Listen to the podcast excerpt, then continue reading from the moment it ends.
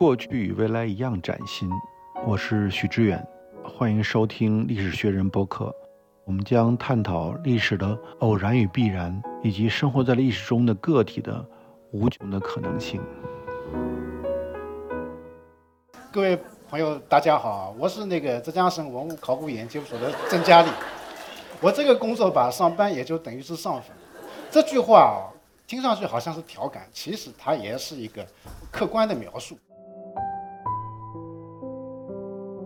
各位好，这里是由单向街基金会和历史学人联合推出的播客空间，我是许楠。这一期我们邀请的嘉宾是考古学家郑佳丽。郑老师是浙江省文物考古研究所的研究员，他长期从事的是宋元明考古和这一时期的文物保护。刚才大家听到的是郑老师在二零一七年的演讲。我上班就是上坟这句话，后来在网络上传播。有人说郑老师是一个段子手，他觉得这是个误会。其实郑老师在三十年前走上考古这条路，也是因为某种误会。我们最近的一次聊天就是从这儿说起。我是那个上世纪八十年代末念的高中，一九九一年上的大学。在中学时期呢，呃，懵懵懂懂的志向肯定是有的啊。我觉得这个很显然就是我好像是要念文史。我填大学志愿的时候，没有听从我母亲的。我母亲呢，总希望我去报考什么金融啊，呃，什么经济啊，呃那，什么法律啊，啊，这种类似这种比较更有机会赚钱，也更有机会呃成为这种支配人的这种行业的，呃，这样的一些专业。但很显然，我是都没有听他，而我那个选择的基本上都是历史学的专业。呃，因为我念初中的时候就很清楚啊，我我那个时候特别希望。能够到一个我们县的文化馆里面去工作。念初中的时候去过几次文化馆，文化馆那个时候有一个书报的一个阅览室哈。然后我觉得这个如果我去呃负责管理一个书报的阅览室这样的工作哈，呃这个就是天下最好的一个差事啊。所以呢，我填大学的报考志愿的时候呢，几乎全部都是历史系。然后呢，我就被厦门大学的考古专业录取了。那个时候我们班一共十九个人。也有第一志愿填报考古学的，也有像我们这种拉郎配的。我想这两种都基于误解，都基于误会。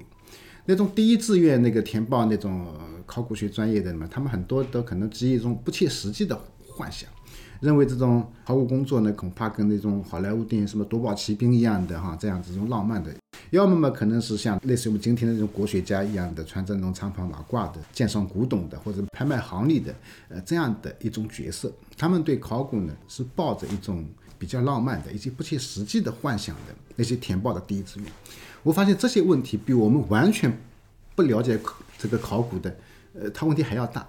后来到大学三年级实习以后，我觉得这些人基本上都退出这个领域了。那像我这样子呢，呃，是对考古嗯不太了解。被拉郎配呢拉进去以后呢，那些老师和同学就跟你讲啊，考古工作很可怕的，就是挖墓的，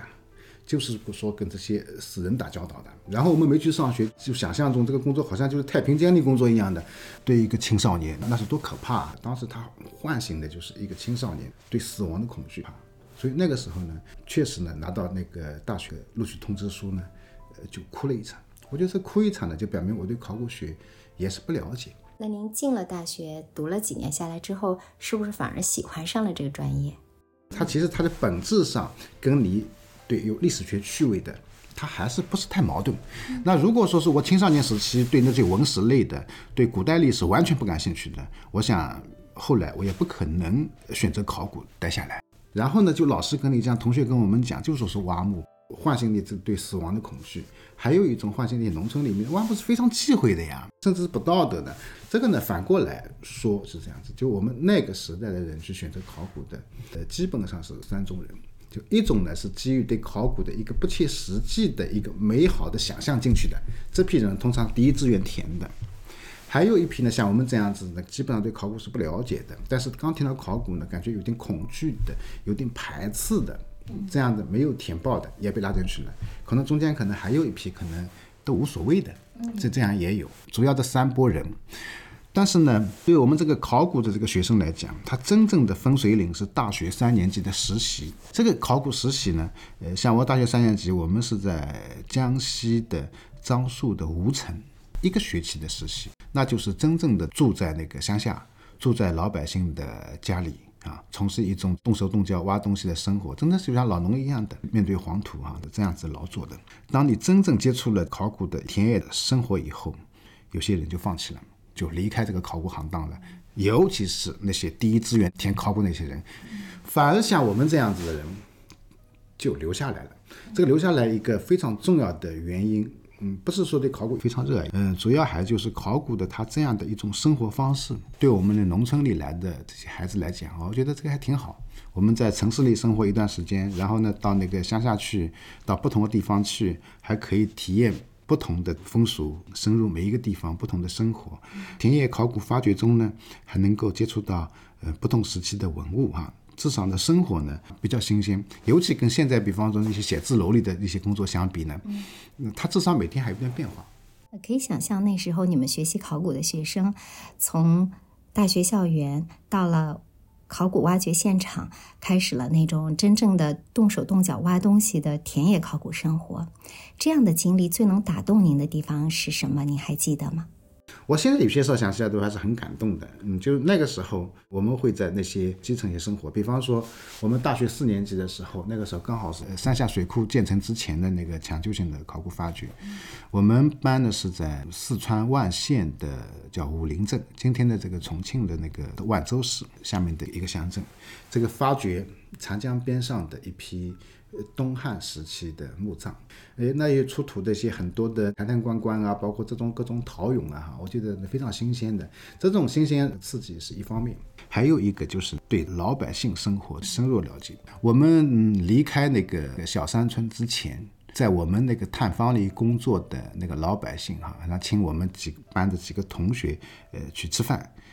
他们这个喝酒的风俗啊，非常奇怪的，就一张桌子上就只有一个酒杯的，你喝一口，然后把这个酒杯呢传给下一位，然后呢我喝一口，然后再把酒杯呢传给下一位。像我们这样不胜酒力的话啊，酒杯在我面前转个两三圈，几乎就倒了。然后从他家，他把我送回到另一家农户的租地的时候，然后我们深一脚浅一脚，他们搀扶着我，然后呢喊这些小心小心啊，不要踩空了。然后在很长的时间回想起来，我就感觉这种是非常真实的这种人世间这些温暖，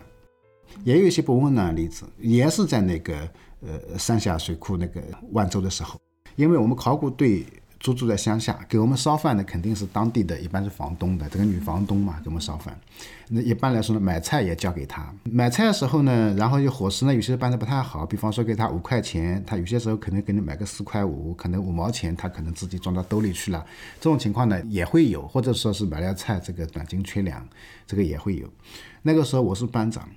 然后我们同学就让我去跟那个房东去交涉。啊，说他是不能克扣我们的这些这个伙食的那那个钱，那这个当然是没有真凭实据的嘛哈。我们只是感觉这伙食越来越差了，跟我们付给他钱不匹配。然后那个时候跟他讲，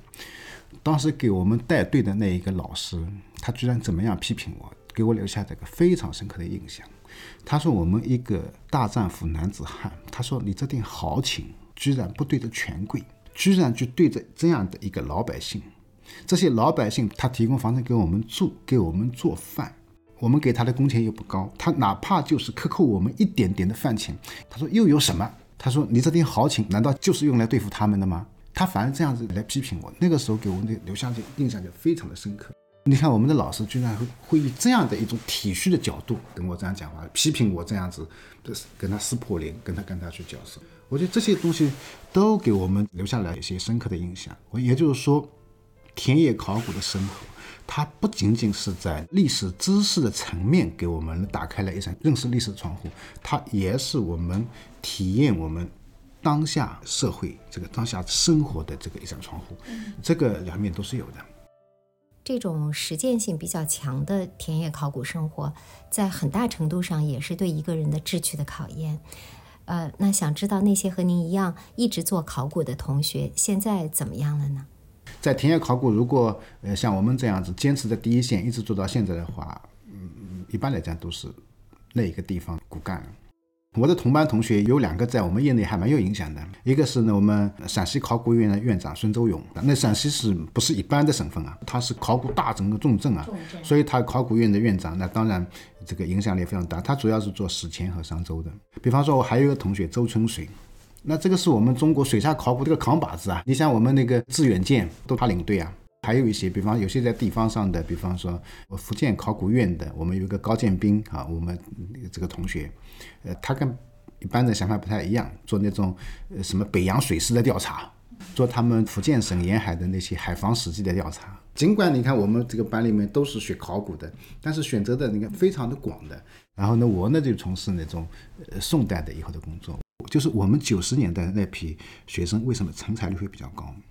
就不是说我们厦大就是那批老师什么什么特别厉害，我们实事求是讲，就是厦门大学的当时我们这些老师，好像是当时是国内的什么一流的大学者，其实也没有不可能跟北大的这些比嘛。但是我们那个时候，像我们班十九个学生，但是我们老师有二十多个啊，老师是对我们是管的是非常牢的，他们是全身心的扑在教学上，全身心的扑在那个管理上，十点钟。我们老师还会到宿舍里面催我们熄灯的呀。我们在那个宿舍里打牌，他还要来抓的，不可想象啊！你现在学生跟老师哪里能够形成这么亲密的关系啊？就我刚才讲的那个老师，就批评我男子汉大丈夫的豪情，怎么是可以对着老百姓的那个老师，就是吴孙权。你看我在《考古事迹》里面后面写的缅怀我吴孙权老师那篇文章，我又没念过研究生，就是一个普通的本科生。就他对我吧，应该讲比较喜欢。当时因为我爱好书法，然后他爱好书法，然后我经常会去写写字，跑到家里去，真的会产生一种父子之间的情感。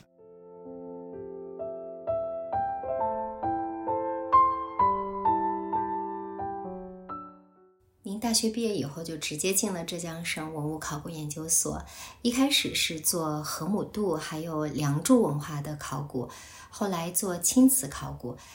再到后来，您就转向了，呃，做南宋为中心的文物考古这个领域，去发掘古墓葬，还有搜集金石碑刻啊等等。那从史前到南宋，跨越了好几千年，当时是什么原因让您的研究重心发生了这么大的一个转变呢？我到浙江来以后，就是我们浙江的考古，所谓有三朵金花。其中两朵金花呢是史前的，就是一朵呢就是河姆渡文化，一朵是良渚文化，还有一个就是我们浙江是所谓那个青瓷的故乡，就越窑和龙泉窑。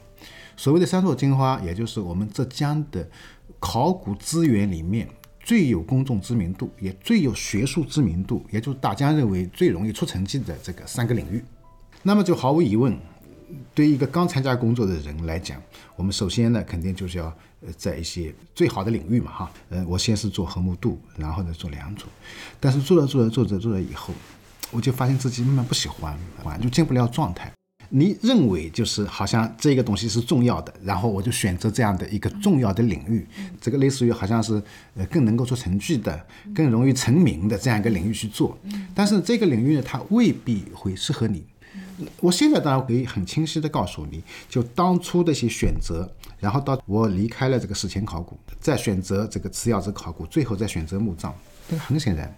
就是寻找自我的过程，就是回到自己青少年时期的志趣。现在我当然是可以这样子理解，这样子清晰告诉你，但是在当时的不断的选择放弃、选择放弃过程中，你分明感觉到是自己在挣扎。那当时呢，我就先是做那个史前考古哈。呃，史前考古当然是很重要的，这个毋庸讳言。你比方说，我们浙江省文物考古研究所这么多年来几代学者，在良渚的这些长期发掘和研究，产生了非常大的成果。最主要成果就是二零一九年的良渚古城的生意成功，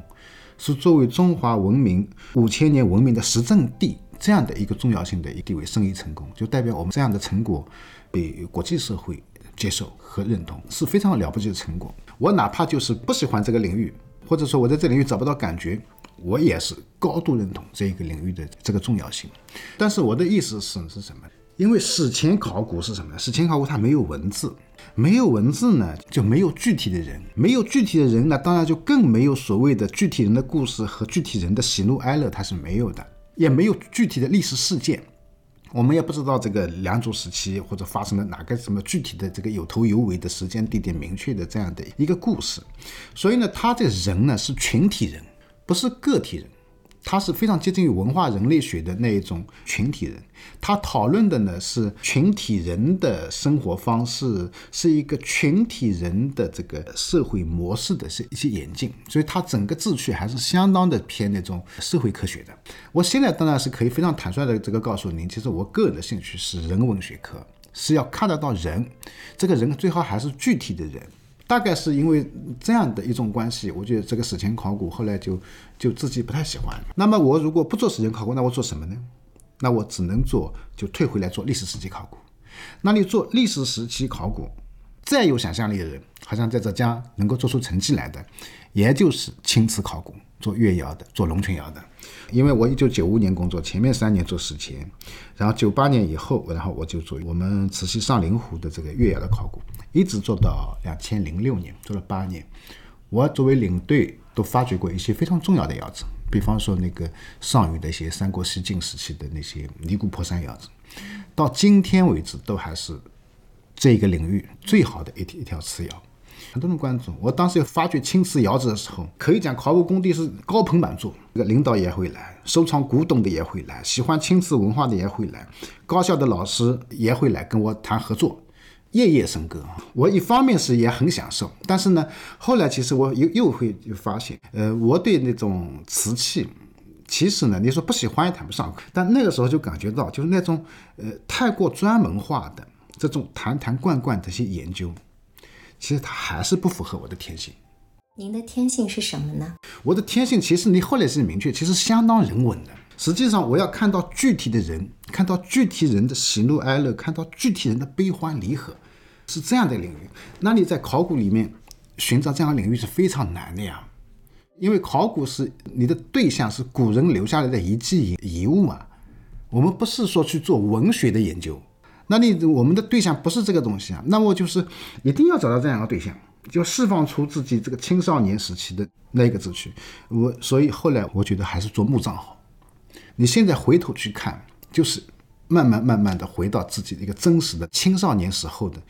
那一个自我的那个过程，所以我就发现，当你真的有心去寻找，哪怕就在我们的考古行业这么一个逼仄的领域，你也是有可能会找到一条出路的。这一条出路就是我后来发掘墓葬。在《独墓》这本书里面，您也提到，呃，从形而上的层面，墓葬是非常具有思想张力的一个意象。可以请您具体的说一说这个意象吗？因为墓葬是古人去世以后，百年以后留下来了他的。那一个遗迹，首先它就涉及到死亡，那死亡就跟意义有关啊，死亡跟存在，存在和虚无，那它就跟我们人的那种意义有关，跟人的情感有关啊。像我这样做宋墓的话，你如果那一个墓葬里面出土了一通墓志，这个墓志就是具体人啊，张三李四王五赵六啊，这个人某年某月某日生，某年某月某日死啊。它是一个非常具体的信息的，然后这个人生前是一个什么样的身份，生前是一个什么样的性情，他中间经历了一些什么样的一些悲欢离合，这个它是一个具体的故事啊。墓葬它不仅仅是人死后留下来的，呃，这样的一个物质遗存啊，它背后是一个非常巨大的一个观念的世界，比如涉及到我们人对彼岸世界的看法。它既是对生前一生的一个总结，但是它的随葬品、它的这个墓园的形态，包括它的选址，包括它跟墓地相关的一些祭祀，它背后是一套系统啊。所以它跟历史学对接起来，相对来说就容易得多。我想呢，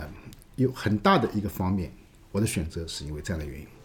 决定我这次选择可能还有一一个背景，可能我忽略了，就是人在那三十岁以后。接近四十岁前后的时期，确实会碰到很多的一些人生的一些问题、人生的危机。这个危机呢，其实准确的讲就是意义困惑，就是对人生的这个意义困惑。那有一段时期，你不仅仅是对自己职业、对自己的工作，甚至对人生本身，你就会怀疑。那个时候，还有一个朋友在跟我讲，他说：“你考古工作不是很好吗？你考古工作你可以挖墓啊。当你打开了几百年前的或者几千年前的一个古人的墓穴。”啊，你你就看到死者已矣，躺在里面，给他那个下葬的那一套仪式、那一套随葬品，你都在你面前展开，包括他背后的一套观念的世界，你你要通过这些遗迹可以去寻找，他就可以倒逼你去思考啊。我们每个人的思考能力都不同啊，不是说你面对思考就一定能够摆脱这个死生的那个这个困扰，但是至少当你长期勇敢去面对的话，你至少就可以脱敏了。当你对死亡脱敏以后，你才会更有勇气去直面这个人生的本质啊。就是人，你你肯定是知道人是必然要死的，而且你这个死亡你是不可控的，这个死亡是它有可能它是随时发生的。也就是说，像我们这样的人，比方像我们五十来岁，人是随时有可能倒下的，你不知道明天会发生什么，那你这个死亡必然来临，这是一个事实判断。那你我们去做的一些东西还有什么意义呢？我想，只要每一个认真生活的人都会遇到这样的问题。我想，不同领域的人，我想他都会有不同的方式啊。有些人以宗教的方式，有些人以工作的方式，有些人以写作的方式，有些人其他的方式去面对自己这个必然的一个困惑。呃，我作为一个考古工作者，就他就建议我，他说挖墓是一个非常好的方式，通过发掘墓葬去研究墓葬。我不能说我自己就参透了生死，这个境界我确实也没有达到。但是呢，它至少在很大的程度上让我脱敏了，我就知道这个，呃，这是一个事实判断，就是一个成熟的人，一个真正的学者，他是不应该在一个事实判断上困惑的。人必然要死，人生苦难重重，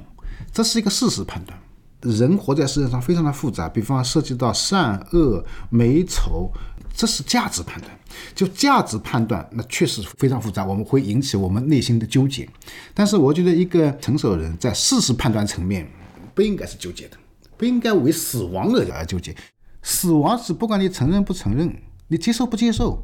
它都是个事实。现在段我当然可以很坦率的讲，在事实判断那个层面，它对我来讲不构成一个困扰了。所以您说墓葬考古是跟人文靠的最近的一个领域。呃，可以从中体会幽微的人性。您做了这么多年的考古领队，然后也写了很多书，现在对这门学科有一些什么特别的感受吗？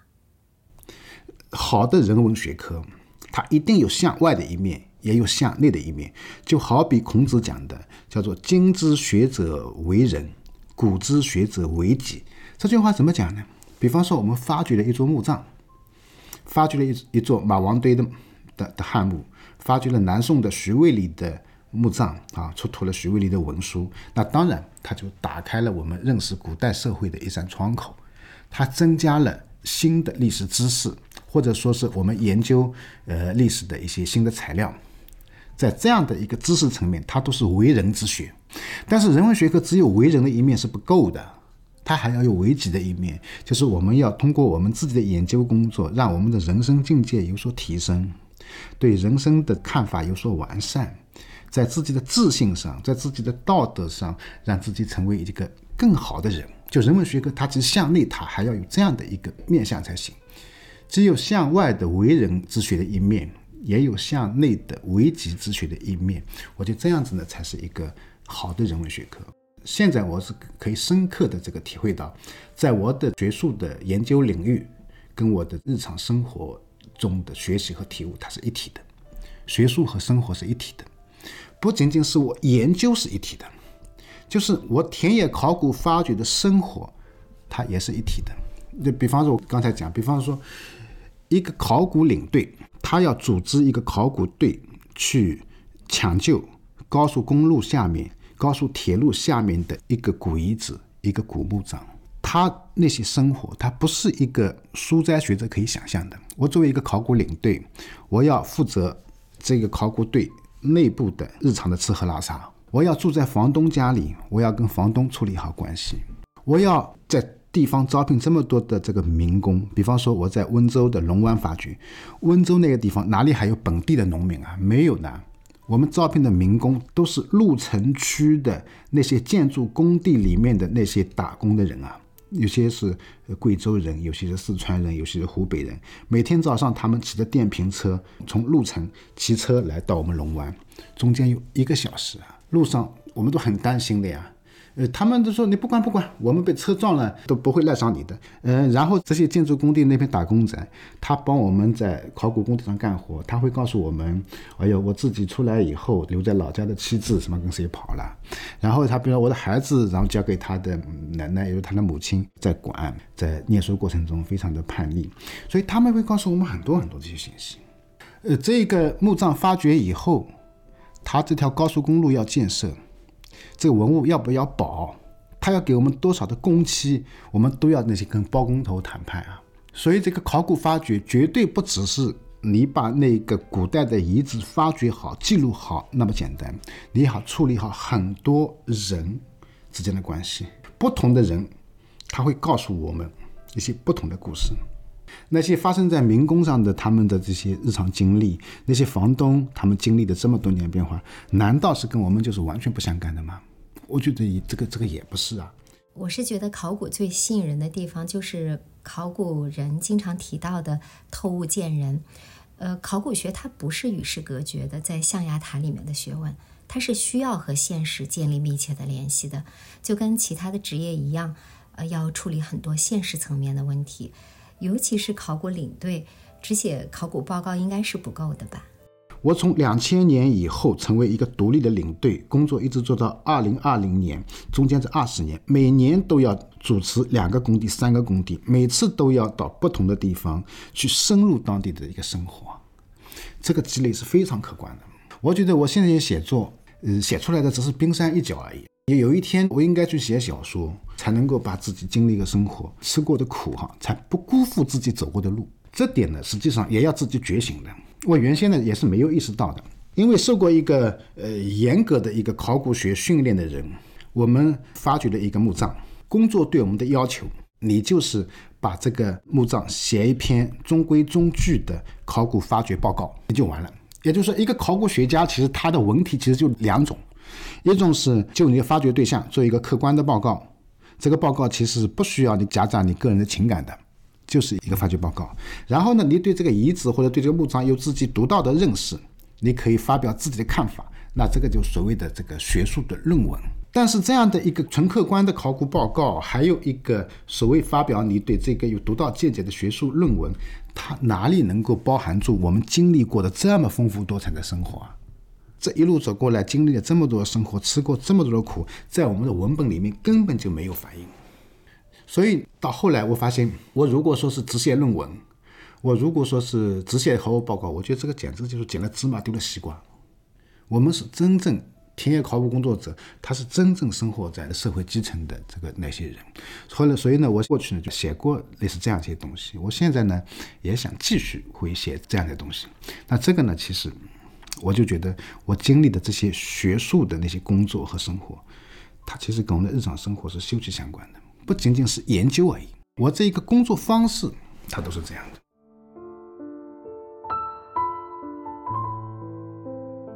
张老师，您说过，如果用一句话来总结这些年做的田野考古，就是把南宋墓葬的物质形态，它的这个完整性复原到极致。那什么是墓葬的物质形态？怎么才能做到极致的复原呢？是这样哈，因为从两千零六年以后，然后呢，我开始做那种我们历史时期的一些墓葬，因为墓葬呢是古人留下来的文物类型中最常见的，也是配合基本建设中。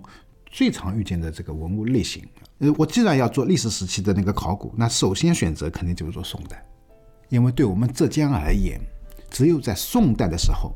我们浙江才是一个全国性的政治、经济、文化中心。那比方说我在浙江，如果说是做东汉，当然也可以做，但是它毕竟是相对来说是一个边远的地区，你的研究、你的材料的典型性都不如宋代，相对容易出成绩。宋有人关注哈，所以呢，我就从事那种宋代的考古。但是我们宋代的墓葬，尤其的南宋的墓葬，长期来说是不被人重视的。主要这个原因就是，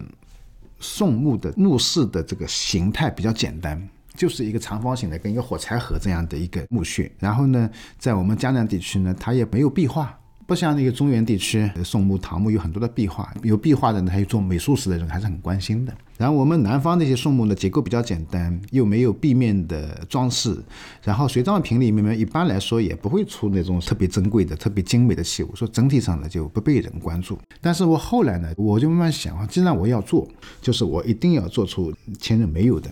那么就是我想从我的田野考古工作的一个领域，把一个南宋墓葬的一个物质形态尽可能的复原的完整。原先呢，就是我们考古工作者发掘墓葬呢，一般来说就只关注地下墓室的那个部分，就把那个墓室挖了，把然后呢把墓室呢记录下来，这样就完了。至于墓地上的地面上，恐怕还有一些什么墓园，那个时候是不关心的。我可以非常坦率地说，就是整个国内把宋墓研究的关注的重点放在地表墓园的复原，我应该就是第一个人。所以呢，我所谓的这个墓葬物质形态的复原，第一个层面，那当然是地下墓室的复原。地下是给死人用的，所以像宋代的时候，像这样的一个高度世俗化的时代，在地下墓室它反映出来的等级差异几乎是非常小的。有些比较南宋时候的宰相，你比方说宋宁宗朝的那个宰相叫于端礼，他的墓室无非也就是两米长，一米多宽。仅能容旧、容棺材的这么一个小方框而已啊，它的规格一点不大，它的随葬品也未必会比民间的一般的那些暴发户来得多啊。那可见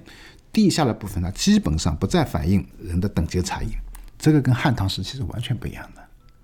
汉唐时期天子底下墓室有多少大，有什么样的随葬品，呃，这个海昏侯是怎么样的，这个一般的诸侯是什么样的，什么三千担的官员是怎么样的，两千担的官员是什么样的。地下等级是很森严的，那到宋代以后，地下的部分基本上就不太看得出来等级部分，所以宋代墓葬的很多的学问，它在地面上，地面才是给活人看的，才是观瞻所系啊。所以呢，这个等级差异呢，它是体现在墓园的大小。封土的高矮的尺度，然后呢，目前的这个石像生的配伍，石人石马的配伍，地面上神道碑的规格、字数和高大的尺度，以及跟墓葬相关的祭祀相关的，比方墓前面的这个祠堂，甚至呢还有墓地附近的坟庵，当时的一些有钱人。当时的一些孝子，把自己的这个父母下葬以后，然后在附近呢还要建一个小寺院，这个小寺院呢还要请一批僧人来，一方面为他在守墓，一方面呢又给他建祥亡魂，这个叫坟庵。更高身份的这些官员，比方说正四品以上的官员，他还可以打报告向朝廷，赐给他一个功德坟寺。他在埋墓的时候，他就故意把。自己的墓地，呃，选择在当地的一个著名的寺院的附近，然后自己埋下去以后呢，然后再向朝廷打报告，再把这个寺院赐给他家作为功德坟寺。所以地面这个墓园里面就包含的内容就非常的丰富，非但是一个局部墓园的一个物质形态的复原，还有边上的坟庵的制度、坟寺的制度，在这样的一个墓地里面，你就可以看到不同层次的墓地祭祀的存在。我在两千零九年出版的那些浙江宋墓里面，其实就是在尝试在复原这些东西。呃，当然，最好的一个墓葬，物质形态上最完整的一个墓葬是二零一八年的我一个同事发掘的，是绍兴的一个兰若寺的墓葬。但是再完整的墓葬，考古发掘一个墓葬，它毕竟是那一个时代留下来的一些碎片，不可能是。全要素的，所有的元素都是齐备的。你要把一个物质形态复原到尽量的完整，还是要整合各种考古材料，整合历史文献，然后呢，把墓园复原出来。比方说，我发掘了兰若寺，兰若寺的地下的墓室，包括墓前面的祠堂，这个保存的非常的好。但是它墓道上石像生它就没有了，石人石马的它这个元素是缺环的。但是呢，石人石马，比方说宋代最高规格的那些全程的墓葬，那些石像生，在我们宁波的东钱湖就保存的非常的好。南宋的这个史弥远家族的他们一些石像生，尤其就保存的这个非常的好。那么这样子呢，我们就可以以那个兰若寺这个考古发掘墓地为一个基本的一个模型，然后呢，把那个东钱湖的这个石像生呢这一个元素呢复原到这边来。嗯，这样子复原以后，但是它跟周边的功德坟寺的关系你也不清楚啊，因为。他当时的一个寺院，在兰若寺后来建水库以后，他的寺院被淹到那个水库底下去了，你这个元素又没有了。但是呢，比方说我在那个呃我们浙江的临海哈，南宋末期有一个参知政事叫做杨栋的墓，他边上那个寺院就是他当年的功德坟寺是保留到今天呢。那么他的墓地跟功德坟寺的空间关系，我们就可以参照杨洞墓临海的一个例子，然后呢再把它复原到兰若寺来。总之你，可以以一个要素最完整的一个模型为底本，然后呢叠加各种各种元素，那这样子就复原出一个，呃，我们能够想象中的南宋时期的最高等级的一个墓园，天子以下最高等级的一个墓园的物质形态的一个极致的一个状态。这样的一个极致状态，它在真实的一个墓地里恐怕是不存在的。它是一一个要素最完整的一个范本，然后叠加不同因素，我们复原出一个理想的模型。能跟我们说一下您是怎么构建这种严密的逻辑跟完整的框架体系的呢？就类似于下一盘大棋。我个人发掘的一些墓葬，或者我看到我的同事、我看到我朋友发掘的一些墓葬的材料，都是这个棋盘上的一个棋子。有些棋子大，有些棋子小。像我所次发掘的，我们金华武义的明昭山的吕祖先家的墓地，那这个就是最大的一颗棋子，因为。东来吕氏在南渡之前，呃，他们是北宋的第一流的士大夫家族。他的六世祖吕夷简是真宗朝的一个宰相，是一个大宰相。他在河南的新郑神松里，到北宋灭亡前夕，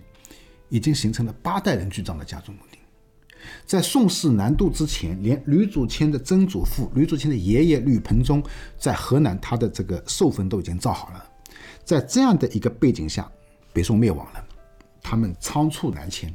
来到了江南，当然中间历经了非常大的这种颠沛流离，这个我们都是可以想象到的。但是到他绍兴十十几年以后，随着那个南北军事局势慢慢、慢慢、慢的稳定下来，然后他们都陆续的内迁。吕祖谦的曾祖父吕好问有四个儿子，长房是吕本宗，二房是吕盆宗，也就吕祖谦的爷爷，三房是吕用宗，四房是吕承宗。他们都不住在金华的武义，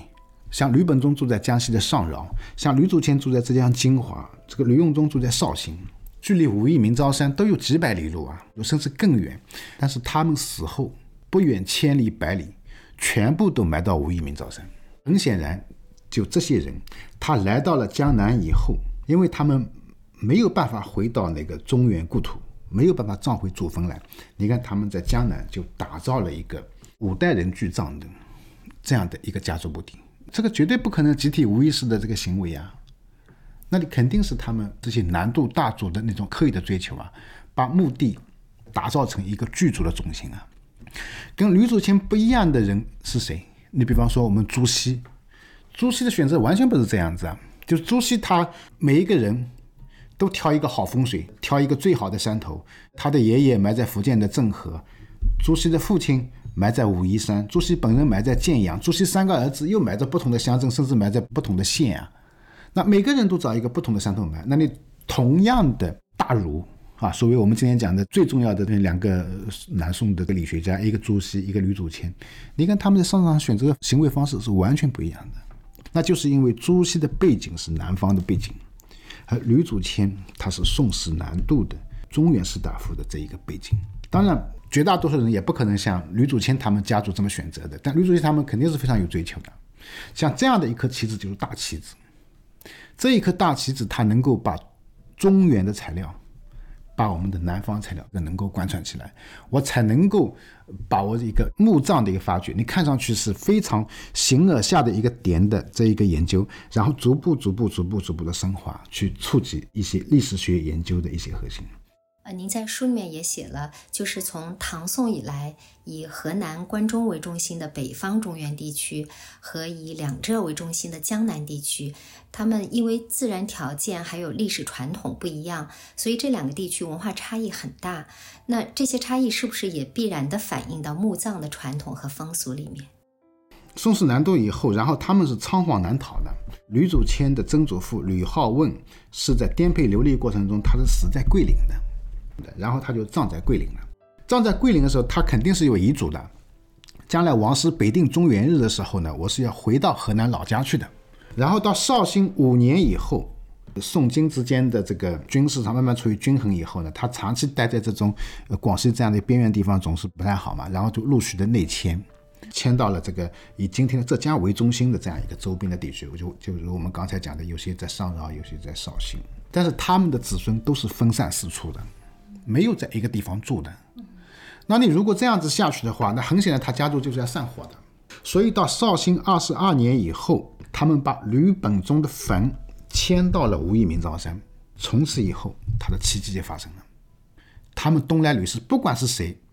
生前住在什么地方，生前在什么地方当官，死后都归葬到无义明昭山。他这样的一个做法，在我们南方地区过去是很少有的。在中原地区，第一流的士大夫，他有建造那种家族墓地的传统，他是要把家族墓地打造成一个凝聚家族的一个最重要的载体。我觉得呢，他跑到南方来以后，南方的这个尽管的自然条件跟中原完全不一样啊，中原一马平川的，像河南地方它一马平川的，你规划家族墓地，好像是在一张白纸上在规划，它可以规划的非常的秩序井然啊。那在我们江南的话，其实没有平地啊，都是山地啊，墓是一定埋在那种地形非常破碎的那种山上的，你不可能埋到山脚下平地啊，埋在山脚下平地就肯定吃地下水的。所以他们营造家族墓地，不可能像中原这样子规划的这么秩序井然。我觉得这个呢，就所谓刚才讲的，在术这层面，在技术层面，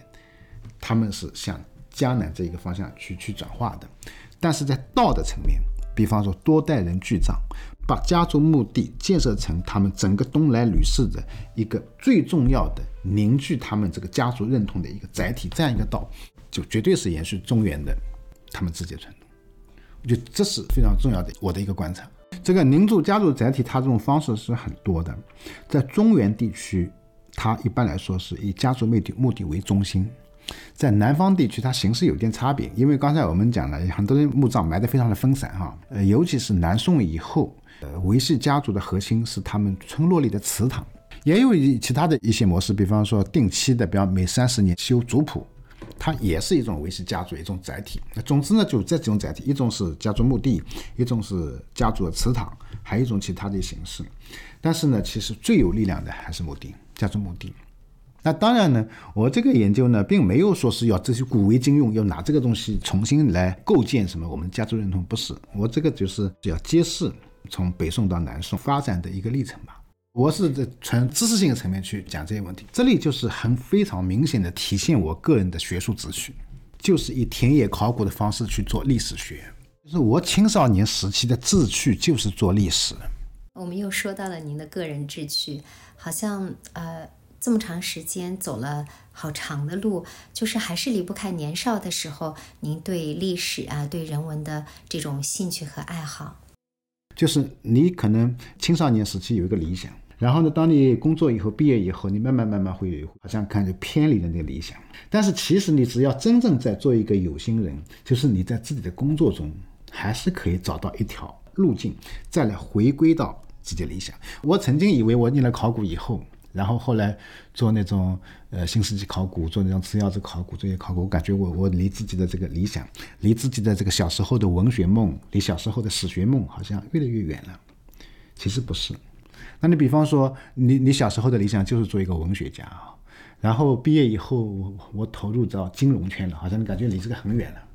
假如说你真是一个有心人，你在自己的金融这个行业里面，你自己哪个行，我这个我不懂啊，我这个行业里面，你去观察，你去体验你这个生活，我就还是可以回归到自己的那个青少年时期理想。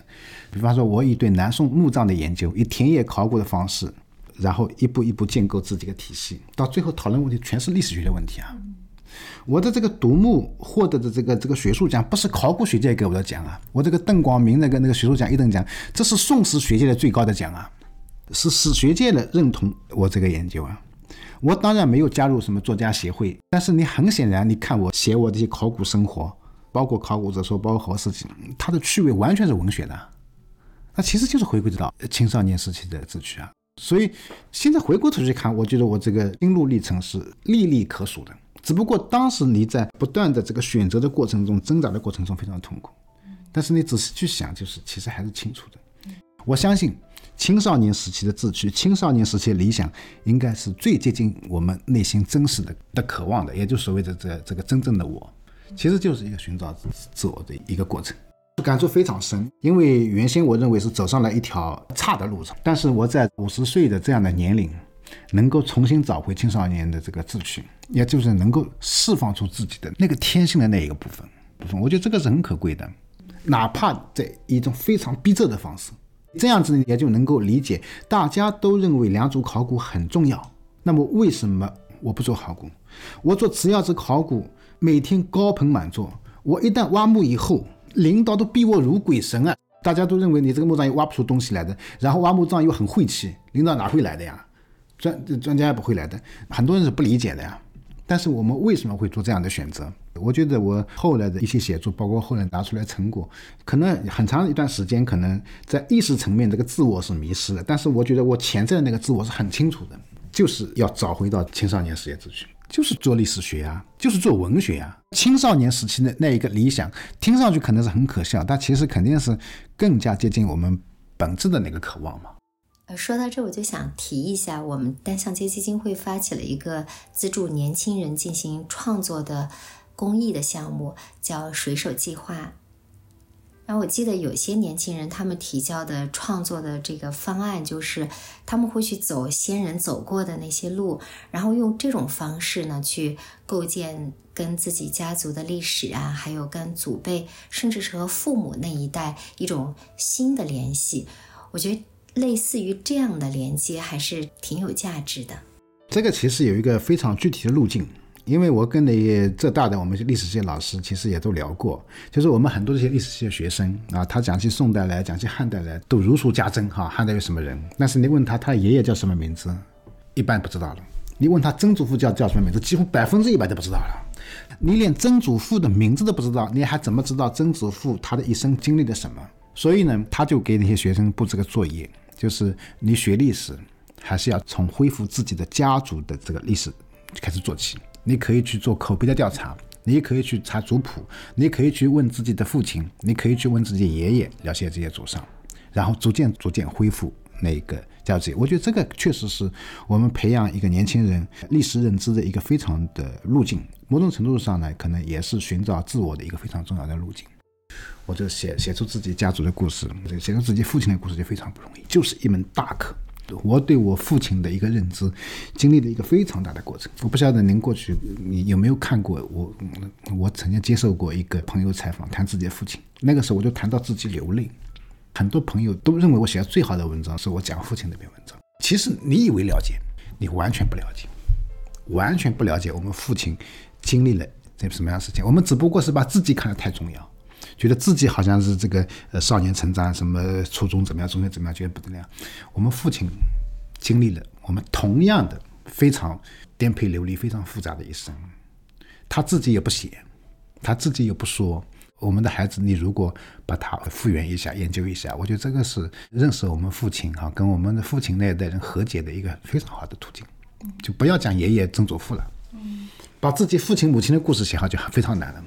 很喜欢读您的一些杂文写作，就是他们被记录在像《考古的另一面》《考古者说》还有《考古四季》这些书里面。然后今天我们也聊到了好多去年出版的那本《独木》，呃，我相信这些书拥有很多的读者。那就想请教一下郑老师，在怎么讲好考古故事这一方面，你有什么心得吗？呃，那我肯定不能算是一个有名的人。那那很显然，因为那做考古的，你说真正有名的人，肯定是在北京大学啊，又或者是国家队的中国社科院考古所的。那这样一些人，我到现在都是一个地方的一个基层的考古工作者。那我这一组文章能够出来，不是说我文笔特别好，也不是，但是这一组文字它肯定是有辨识度的。就是一看，哎，这个人就是一个非常独特的、有独特生活的、独特感悟的那个作者。讲故事的人主要是要处理好你跟读者之间的距离感，这个距离感是天生的，就是说我的文章里面就是看上不高冷，但是也不迎合。就是我的文章从来不会去去迎合哪些人说也不是，但是呢也不高冷。我想就如果说在写作中有什么样的一个想法，其实主要就这一点，就是你故事的一个讲述者，就是你知道我自己的生活对别人来讲最有意义的东西是什么？有些是你在这一个领域的学术的心得，有些是你这一个工作它给你别人体验不到的生活，你这个观察，你要把这部分内容写出来，这个是内容上，呃，就是你要有自己的辨识度。第二个呢，就是你在讲故事的时候，你的立场是很重要的，这个分寸感是非常难把握的。你看我写作从来不用网络语言，我不是说网络语言不好哈，这个这个取决于你自己写作态度。用网络语言的话，就是你是在取悦一部分的特定的人。我的文字很显然有很有些时候有很多娱乐的一面，你看上去有些这个很幽默啊、很欢快的一面，但是呢，又保留了我自己非常独立、非常自由的那一面。我觉得这个心得就是个分寸感。确实，这个分寸感的把握，它也是对考古人加写作者的判断力的考验。那我们在说到您的历史研究对象宋代，在宋史南渡之后，江浙成为全国性的政治、经济、文化中心。呃，您在浙江做南宋墓葬的发掘和研究，到今年已经是十七年了。除了墓葬之外，您也会关注其他的领域吗？我的目标其实可以明确的说，就是以这个宋代为中心。我们因为我在浙江做考古嘛，呃，我们的文物都是属地管理的，所以我也没有这个能力啊去兼顾到浙江以外的一些地方。所以呢，我这工作呢，就主要是建构起一个完整的一个宋代的文物史迹网。宋代的这个文物啊，比较成体系的，有一定数量的，就这么几种，一个是墓葬，呃，一个是。宋代留下来的这个木质碑刻，还有呢，古建筑里面呢，宋代的塔、佛塔，还有呢，宋代的桥梁，还有宋代的瓷器，宋代的摩崖题刻。宋墓呢，等于说我前面的阶段呢，我是在做了。然后今年呢，我会出一种书，是那个浙江古代的石窟造像。基本上也是以吴越国到宋代为中心的石窟造像，主要是佛教、道教的造像。我现在做一个大课题，是浙江宋代木质碑刻集成，大概会在后年会全部出齐。就宋代的木质碑刻，在资料层面全部会出齐。宋塔的调查与研究，我们现在正在开展。然后宋塔调查开展结束以后呢，我们会开始宋桥的，嗯宋代桥梁的。我今年五十一岁。我相信到退休的时候，到六十岁的时候，在至少在资料层面，这个框架体系就可以全全部建立起来，就是浙江的宋代的这个的文物，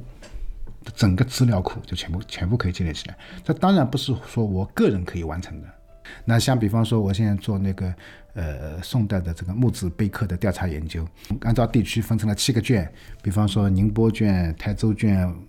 温州卷、丽水卷、金华衢州卷，我都会寻找到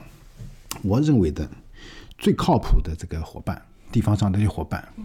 然后我们我们一起来做。你只要找对了人，就是找对对这个领域真正热爱的人，你这个工作就能够做起来。我主要还是搭平台，我也不是说管理者，这个主要就是你自己是超越功利的去做。就是我们完全就是因为自己对这个东西这个热爱，自己的使命感，我们才去做。我讲出来都不怕你笑话，好不好？去年写《独木》这本书，写到后期的时候，我想把这句话写上去，后来发太高调，我就删除了。我这《独木》写到最后一章的时候，我就那个时候就想啊，这段时间我走在马路上一定要小心，千万不能被车撞一下。这因为什么呢？就比方说，在这个时候，你这书写到最后一章的时候，你忽然挂掉以后。就意味着这本书就永远没有了。过五百年以后，一百年以后，可能会有一个人跟我从事同样的研究，但是不同的人动对同样的一个对象的他的路径、他的表达就是完全不一样的。也就是是我对这本书的这个表达、对这本书的论证，最后出来思想是我唯一的。那如果在这一个关键时候我忽然挂掉了以后，也就意味着这个东西就永远没有了。你在这个时候你是有使命感的。繁华声遁入空门，折煞了世人。梦偏冷，辗转一生，情债有几本？如你默认，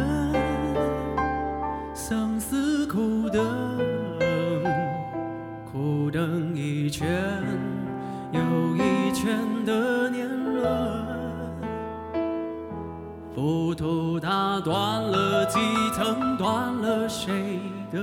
魂？痛只。本一盏盏灯进他的山门，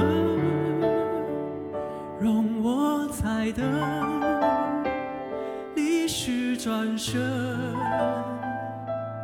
等就像春等